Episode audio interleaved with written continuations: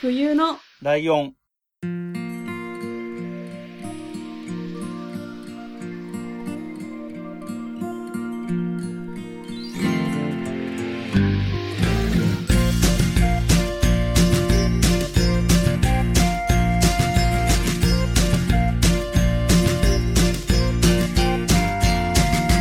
この番組は山梨県出身以外共通点のない2人がそれぞれ好きなことを話す番組です。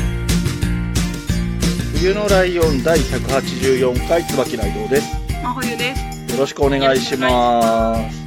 えー、ついに2022年、令和4年も最後の配信となりまして、で、はい。そのはん最後の配信にも、えー先週に引き続き、ブックメのお二人をお迎えしております。えー、カバちゃんとかいわれさんです。よろしくお願いします。お願いします。よろしくお願いします。お願いします。はい。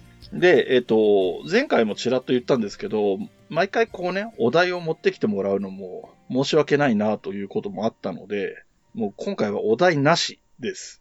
はい素晴らしい。えー、まあ、それはそれでまあ不安ですけどね。年内最後ですので、まあなんとなく、まあ今年を振り返ったり、来年のことを話して鬼に笑われたりすればいいのかなと思ってるんでまあ言ってみれば忘年会ですと。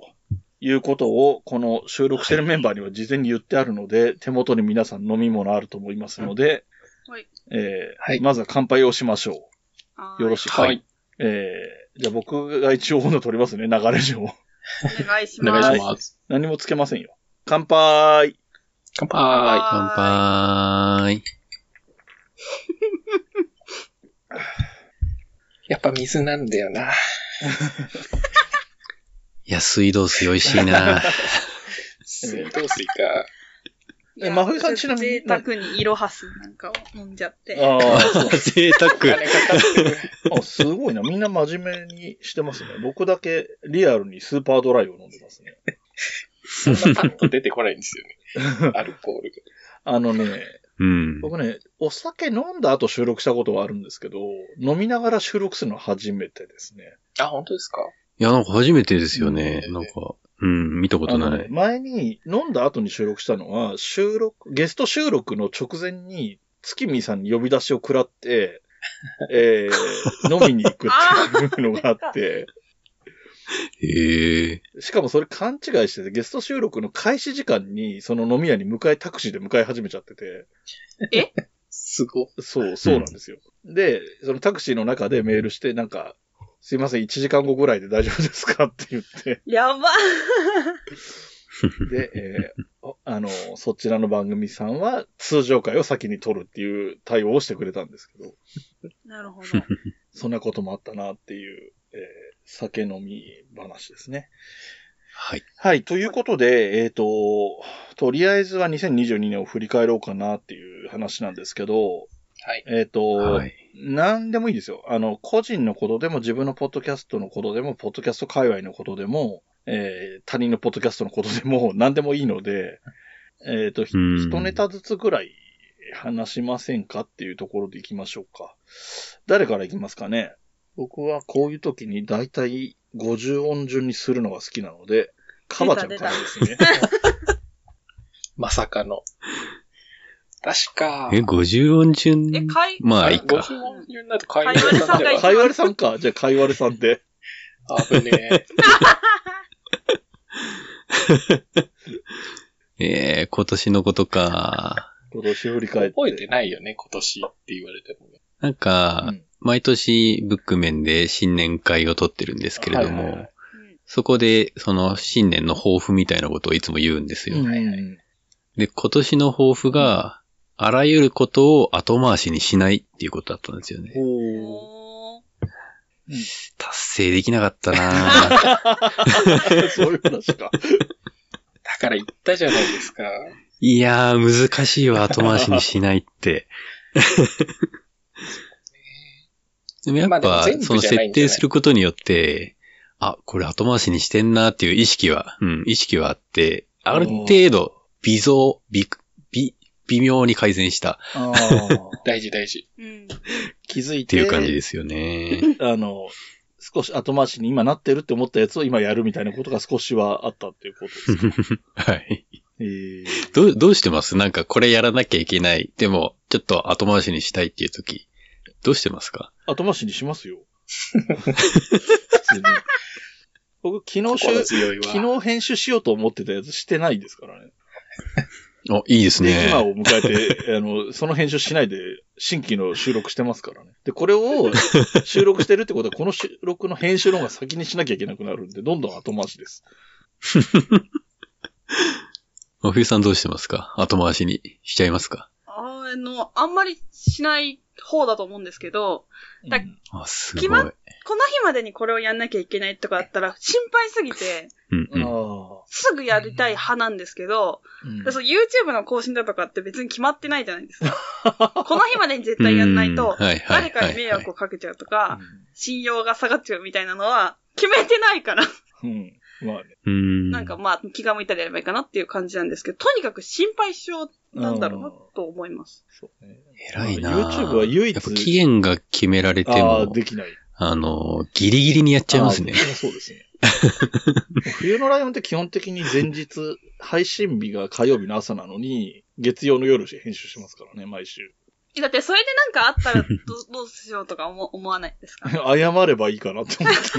まあまあまあ、そのぐらいね、趣味のことだったらまあそうです。うん、まあ、仕事とかはね、あれだけど。うんであとあれですよ。YouTube は1年遅れなければいいんじゃないですかって思ってますよ。いや、結構ギリギリなんですけど。知ってる。そうですよね。この間なんか去年のブックメン会が出てた気がするんですよ。ああ、そうそうです、ね。でもう今日収録してるっていう。危ねえ危ねじゃあ、改めてカバちゃんですかね。この一私。うーん、まあじゃあ抱負の話で引っ掛けると、うん。私の抱負はあの、新しいことを始めるっていうのが、うん今年の抱負だあっったたあっんですよた。え。はい。うんで、まあ実際何をしたかっていうとあんま何もしてないんですけど、うん。うん。今年はですね、英語の勉強を始めましたね。すごい。ええうんうんうんうんあーと言っても、あの、真面目に勉強してるとかではなくて、うん。あの、なんでしょう、英語、外、英語ベースの YouTube の番組をよく見るようになったって感あじです。英語ベースって何？字幕は出るとかそういうこと？あ、出ないです、出ないです。あ、でも完全に英語の番組な海外圏の人が海外圏の人向けにやってるやや。っているはい YouTube チャンネルみたいなのを、まあ、VTuber が結構好きなんですね。うんうんで、その VTuber のグループが今度英語圏で展開し始めたんで、うん。あ VTuber ってバーチャル YouTuber っていう、うんなんかアニメの絵が YouTuber やってるみたいな媒体があるんですけど、あ。うん。で、その番組を見始めたので、まあ英語をよく聞くようになったっていうのと、うん。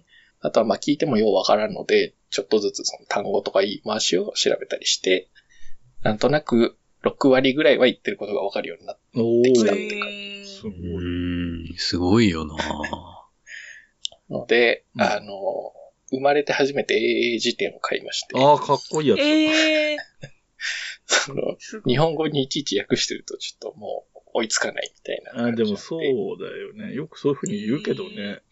英会話って英語で質問されたのを翻訳してるうちはダメだよっていう話を聞いたことがある気がします。うん、なんか、ざっくり雰囲気をつかむっていう意味だとあんまり、うん綺麗に訳すとかじゃなくて、うん。なんか大体こんなこと言ってるなぐらいで進めていかないと会話についていけないんですよね。なんですよね。英語で聞かれて英語で考えて英語で答えるみたいにそうそうそしないとねっていう話を聞いたことはあります。う。ので、一切喋れないんですけど、聞けるようにはなってきたってああ感じです。ー。英語か。いや、それいいなうんポッドキャスト聞き始めた頃はバイリンガルニュースとか聞いてたから、ちょっとヒアリング力が上がってた気はするんだけどな。まあでもその YouTube チャンネルなんで、うん。あんまりその役に立つ単語とか覚えてないんですよ。はいはいはいはい。汚い言葉、うん。罵声の言葉、うん。下ネタ、うん。この辺は強くなりました。そういうの、あれでね、フィールドによってあるよね。その、そうあの、英字新聞とかから入るとビジネス用語とかに強くなるし。そう。ビジネスで一切使えない英語力が今上がってきてます。でもそうか、VTuber ね。まあ、ふいさん YouTube、VTube にすればなんか、あの、冬来のあのキャラクターがちょっと。ちょっと揺れるみたいなのに。負担がすごい言い張れば簡単にできんのかな YouTuber ですかソフト入れる感じだよね。あれな、実際の作業が難しいっていうよりも、ソフトを入れるお金がかかるとかそういう話だと思うけど。うーんまあまあ、いますからね。ゆあの、そういう人もね。ポッドキャストやってて、YouTube、VTuber やってますみたいな人もいるので。ますね。はい。で、えっ、と、次が、椿ライドだと僕の番なんですけど、ライドだと僕、えなになに どうぞどうぞどうぞ。お譲りいたします。あ、最後でいいの？はい。えっと、僕にとっての2022年は、なんと言っても、椿ライド半世紀祭りをやったっていうことに尽きるので確、かに。おめでとうございました。そうか、これ今年ですかよ。で、これ、えー、ブックメのお二人はお二人とも来てもらってるし、まあ、まふいさんはね、仕事柄来れなかったんですけど、えっ、と、ボイスメッセージみたいなのも送ってもらったし、なんと言ってもね、ジェラートも提供してもらってるので、はい。えー非常に縁深い三人と話してるなとも今改めて思ったんですけど、うん。うん。で、ね、あのー僕がやったのはあれは誕生日会なので、ポッドキャストのイベントとは言わないんですけど、あの後、ポッドキャストのイベントがだんだんこうね、始まってきていて、あの、コロナが終わってきた感っていうか、リアルイベントとかも動き出したな、みたいなのはうんあってね、確大阪でも音楽とポッドキャストの融合イベントがあったり、で、あと、ポッドキャストウィークエンドがね、春夏、春秋うん。やったりとかで、まあ、また来年3月に大阪でやるとかっていう流れがある中で、えー、なんとなく、最初のスタートの辺にいたなっていうふうには思ってますけどね、自分の中では。かなり強引にやった感じもするしね。まだちょっとコロナ禍感がある中でやったので。確かで、実際コロナ禍だからいあけないっていうの半世紀祭り良かっったですよね。あれは、まあまあ、うち、まあ、思ったよりっていうか、まあ、頑張って人に来てもらったからっていうのはあるけど、それなりの人数だったしね。うーん。20人超えぐらいは来てたし。まあ、楽しかったですけど、あの、忙しくてあんまり覚えてないなっていう感じがありますけど。まあ大変ですようん、ね。自分のまたやりましょうよやつ半世紀プラスワン祭り。なんで、あの、毎年は無理。何か理由を、まあ、やるんだったら冬のライオン5周年とかじゃないですか。やれそうなタイミングあいいじゃないに。ですか。うん。なんか、真冬さんの調整次第なんで、もしかしたら、あれかもしれないけど、平日にやるかもしれないけど、やば。大迷惑イベント。全然人来なそうな感じになるか。それか、あれだよね、その、店をやらなそうな真夏か真冬に、土日に休みをなんとか1日くらい取ってもらってやるか。うんまあ、5周年がある頃にはちょっと考えてみますよ。まあ、5周年だと夏になるんでしょうけどね。う。うんん確かにそうですね。ええまあ、そんな感じかな。あとはまあ、ポッドキャストの日のイベントも大きかったですけどね。かまあ、それなりに関わったイベントとしては。あの、48時間配信リレーってやつですね。はいは、えっ、と、あれ93枠ぐらいあったんですけど、そのうち3枠ぐらい僕出てますから。うん、結構楽しんできましたね。あ、この番組でもね、冬のライオンでも、えっと、改めて配信した夏のライオンとかもね、うんうんやりましたけど。やってましたね。まあ、主催者と言っても過言ではないポトフさんは多分ゲストで出てる数とかがめちゃめちゃ多くて5本ぐらい出てると思いますけど。えーまあでもいろんな知らない番組とも出会えたりしたので。で、実際あれきっかけで聞くようになった番組もあるので、よかったなとは思ってますね。で、来年もやりたいなとは思ってますね。確かに、イイベント系か。イベント系で言うと、すごい、僕最近超ミニイベントをやってて、あの、ポッドキャスト界隈の知り合いとうん中華食べ行くっていう イベントをやってるんですよ。すごい、すごいなんか、あの、関西にいるあの人みたいなことをしてます。そうそうそうそう。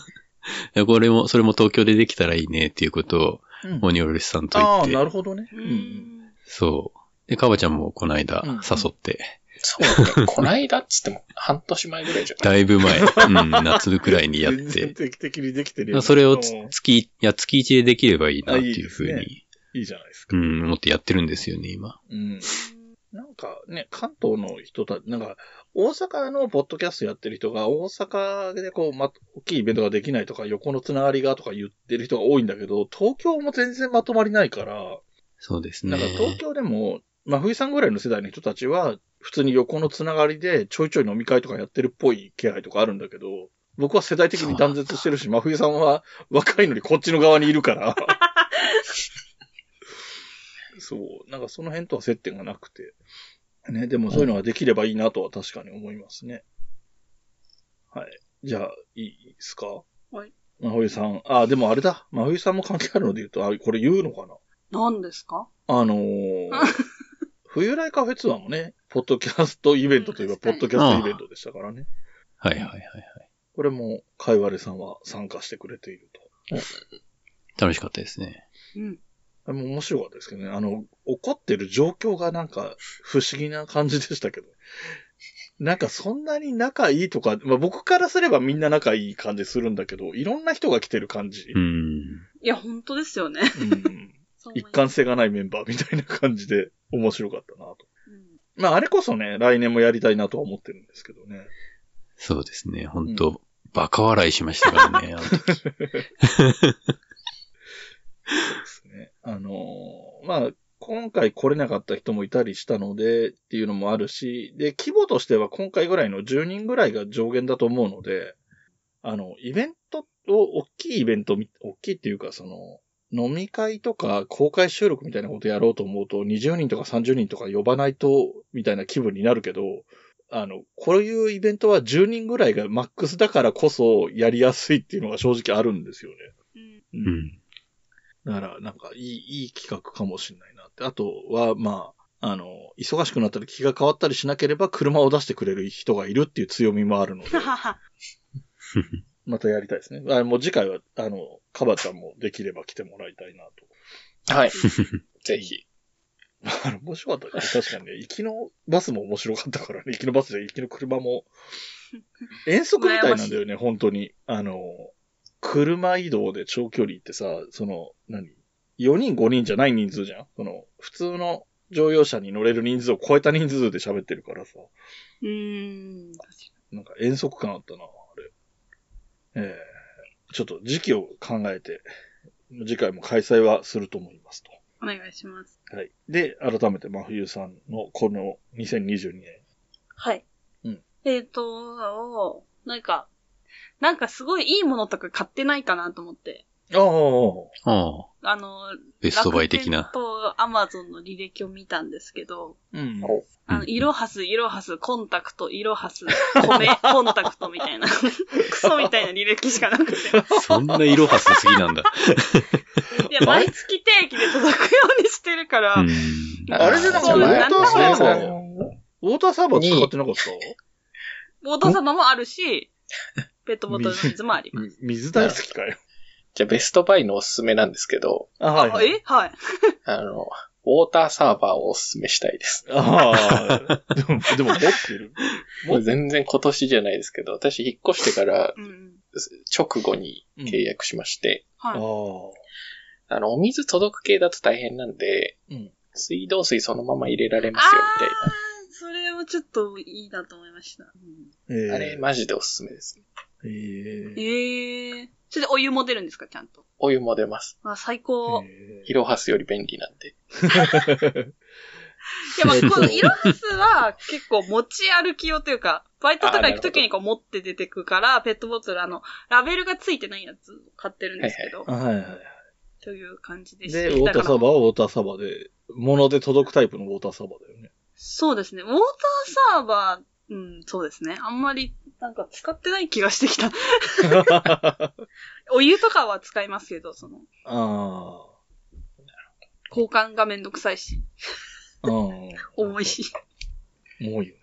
っていう感じで、あの、本当になんか何もしてないんだなと思って、一年を過ごしてきたんやなとか思いつつ、うん。まあでもだから何にお金を使ったかって言ったら、やっぱり小池徹平になってきちゃうなとあ思って。あ、いや、でもそういう話になるかもなと思った で、よ。私、あの、2021年に、うん。うんミュージカルと舞台が、えっと、2個キャンセルになってるんですよね。あ、はいはいはい。あの、コロナがうん。えっ、と、一回は、緊急事態宣言が出ちゃったから、全部うん。キャンセルっていうか、やってなくって、その後うん私が行こうとしてた日の前の日に、出演者かスタッフさんかがコロナになっちゃって、もうできないみたいなうん。感じで払い戻しってなって、もう私本当に2021年絶望して、うん。もう一生見れないんじゃないかと思いつつ、なんか、その公演をやってるのに、私が行きたかった日だけやってなかったりとかしたんで、うん。もう終わりだとか思ってたら、2022年は取ったチケット全部やったんで、うん。素晴らしい。もう、恵まれていたなとは思います。あの、本当変な買い物はしてないけど、うん。イベントで貢いだぞと。そういうことですね。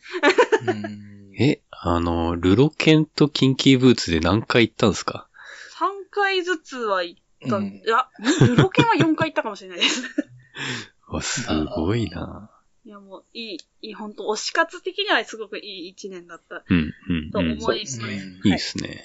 で、あとはさっきもその冬来カフェツアーとかもそうなんですけど、うん。うん、うん。あの、真冬さんですかって言われることがめっちゃ多かった一年だなと思って、カフェとか始めたりしたから、うん。うん、うん。まあ去年の夏からですけど、うん。なんか、ね、勘違いしちゃいますよね。なんか、そんなに言われたら、あ、あ あ。有名なんかみたいな。まあそんなことない冬来カフんですけどェツアーの前の週かなんかだけ、一週前だか二週前だかにすごい日あったもんね。4人ぐらい、ポッドキャスター来る日あったもんね。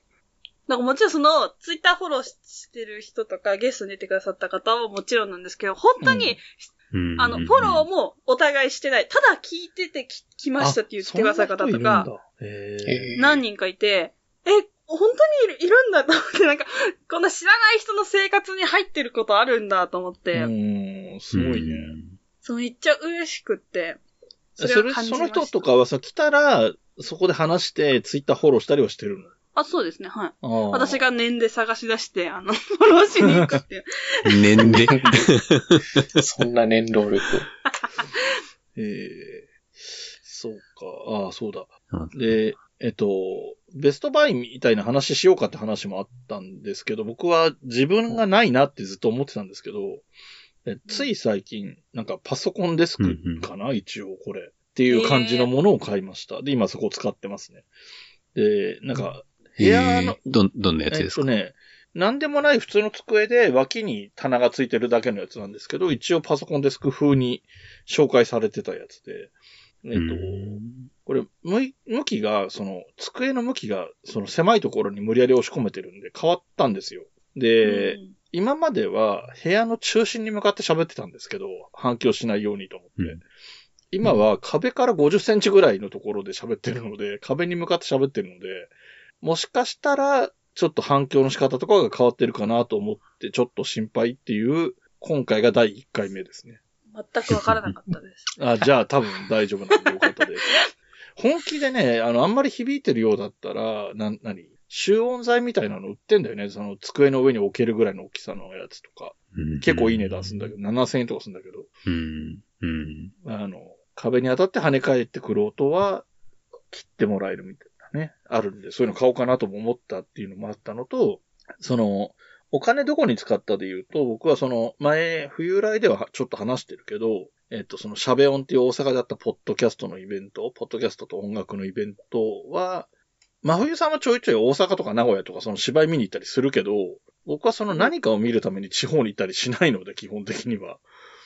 うん。でうん大阪までの交通費と宿泊費をかけて、イベントを見に行った。東京で開催されてればイベント代の2000円とか3000円とかで済むようなものを何万も使って見に行ったっていうのは、でも結果その何万使った甲斐があったようなイベントになったので、それは結構当たりだったかなとは思ってますね。う。うんん。ブクメの二人はベストバイとか、えー、どうなんだろう。推し活とおか。金何に使ったかか。いや、でも、真冬さんみたいに推し活をしたことがないんで、そういうお金の使い方結構羨ましいんですよね。うーん。はい、割さんはずっ一とない番。大きな買い物、あれ。あーあー。うーん。うんあんまり推しができないんですよ。え ー一番大きな買い物で言うと、あの、 Oculus Quest 2ですね。何ですか？あの、VR 機器。ああ。えっ、と、VR んかゴーグルって一個だ。け、う、そうそう、嬉しかったんですけれども、えっ、と、9月ぐらいに買ったんですよ。あのーメルカリで。アメリカでも。なんか普通に買おうと思っても全然店に置いてなくうて、んメリカメルカリでたまたま定価で、あまあ、4万円。円ぐらいで買ったんですけれども。あのー、10月ぐらいになって、なんか一気にいろんなものが値上げしだしたじゃないですか。うんうん。で、それで Oculus Quest 6万ぐらいになったんですよね。ええだから、あ、すごい安い時に買えて嬉しいっていう気持ちがありましそういうことか。Oculus Quest 自体の感想はないのかね。確かにた。 Oculus Quest ね、まだ Beat Saber ぐらいしかやってないんだよね。あの、両手にライトセーバー持って、リズムに乗って、そのブロックを叩いていくっていうゲームなんですけれども、それがひたすら面白くてそれしかやってないです。へえ。VR でもなんかかいわさん、前のバージョンのオキュラスも持ってなかったうん、持ってたんだけど、ちょっとなくしちゃって、えなくしちゃっなくなるの？なんか本体はああるんですけど、コントローラーがどこ、どこ探しても見つかんないんですよね。面白そ。んなことあるかね。だから引っ越しするときに捨てたのかなーって今ぼんやりと思ってます。なるほど。はい。カバちゃんはどうですか？ベストバイと。またはベ推し活ストバイ。ベストバイは、私もあんまり、なんだろう、細々物を買っちゃうのと大体本なので、うん、その印象ある。あ、でもベストまあブックでもいいけど、それはブック面でやるのか。そうですね。まあ、ベストブックは多分、そのうち上がる最新回の紹介がベストバイのブックになってるので、ああ、そうなんだ。じゃあそれを聞いてくださいという、ちょうどいいよそんな。話をしたので、うんうんまあ、そっちの方が詳細か。推し、推し活については僕は割と推し活してる方なんですけど、はい。ほう。うん。まあ、20年ぐらい追っかけてる人がいるので、えその人のイベントとかにはまあ、大体行ってますね。ああ、別にいいんですけど、それは誰かっていうのはオープンにしないスタンスなんですか、ね、あ、いや、別に、全然、秘密とかじゃないんですけど、あんまり知らないかなと。声優さんで、あの田村ゆかりさんっていう人がいるんですけど、あ。はい。ゆかりさん。その人を14ぐらいの時からずっと好きなので、へえ、それは、すごいな。長いちょうど20いや年ですすごいよな、な。ううん。まあ割とライブは大々的にやる人なんですけど、そのコロナ以降やっぱり声が出せないのが結構辛くてですね。う。うんん。うん。うちのライブって我々の歓声の統率が取れてることが結構話題になるんです。へ まあなんかでググってもらえればいいんですけど。うん。それが全然聞けなくなっちゃったんで、ああ、そういうことか。そのコールレスポンスみたいな、うん。曲中このタイミングでこれを言うみたいなのが、うんなんとなく、なんとなくでもないんですけど、もう合意として観客側にあるんですけど、それが全部手拍子とかになっちゃってるんで、そうだよね。今、そういうのできないもんね。そうなんですよ。まあそれがちょっと寂しいなっていうのと、あと今年のライブだと、全部アコースティックっていう結構新しいことをやってて、普段だと盛り上がる曲とかをメインでやるんですけど、うん。静かめなアレンジをした感じで全曲やりますみたいなコンサートがあって、うんまあ、それはそれで楽しかったなっていう。うん。ううんん。で20年をしてきて、そのコンサートで私初めて最前席を自力で獲得したのすごで、い。それはそれでまあ良かったなって感じ。なんかこの推し活の感覚多分普通に真冬さん共感できる感じうんする。ね。確かにはい。いや、だって、めちゃめちゃかっこいいシーンなのに完成上げられないって辛くないですか？いや、そうですよね。なんか、あの、妻がジャニーズ好きうで、んえっ、と、2日前と3日前、そのセクシーゾーンのコンサートに行ってたんですけれども。2日前と3日前。あ、い一泊でってこと？いや、まあ、あ連続で日帰りで行ってたんですけれども、はい ここ東京ドームでやってて、で、そのジャニーズのライブで自分が行った中で初めて声出し OK っていう風になってました、あ。初めてなそうなんだ。そう。コロナになってから初めて声出し OK になったってすごい言ってましたね。ジャニーズがやり出したから、これから他もそうなるんじゃないかなっていう感じはああ、してます。でもそうかもしれないね。うんでもジャニーズがそもそもハードル高いだろうからね、その OK 出す。うん。ここ2ヶ月ぐらいで結構声出し OK のイベントは増えてきたんで、うん、うん、うん、うん。徐々に解禁されていくかもです。コロナ自体がだんだんね、うん本当に外国人も街中にも増えてきたりして、うんだいぶ良くなってる。だからそういう意味で言うと、ポッドキャストイベントとかもね、あの、やるようにもなるだろうし、あの、普通の推し活もね、いろいろ。まあ僕も言っても推し活っていうのとは違うけど、もうしこたま寄せ行ってるからね。いや、まあそれは伝統的な推し活ですから。確かに。それは推し活ですねあれって。多分、月1以上つ、多分平均月には行ってるからね、落語会も合わせるとね。ううん。ーん人をしてるわけじゃないんで、あの、なんていうの、うん。あの、はいはいはい。箱押しどころか宇宙押しみたいな、その一つの宇宙を押してる感じなんだけど、うん全体を押してる感じですけどね。まあおかげさんでね、そういうところの機会があるからこその、あの、ポッドキャストにゲストで出てもらったりもしてるので、うんうんうん、縁が深いですね。そうか。うん、そうですね。僕は本当にこの一年、去年も今年もそうですけど、ポッドキャストと落語だけなんですよね。で、俺、ポッドキャスト始める前はそうでもなかったんですよ。他のこととかしてたはずなんですけど。え、何やってたんですか？確かに。あでも、あの、皆さんご存知の、僕が行きつけのカフェは、基本的にあそこにしょっちゅう行ってるのが基本線で、そこでいろんな情報を得て、うん映画見に行ったりとか、美術館行ったりとか、そういう感じだったんだけど、もうそういうの文化一切。あ、でももうそうですね。割とそういうのが好きです。まあ、スポーツやんない分そっちに振ってるって感じです。うん。うん。まあ、本読んだりもしてましたけどね。今は基本的には三国志ぐらいしか読んでないので、あの、番組が終わるまでついていかない。部屋に人と猫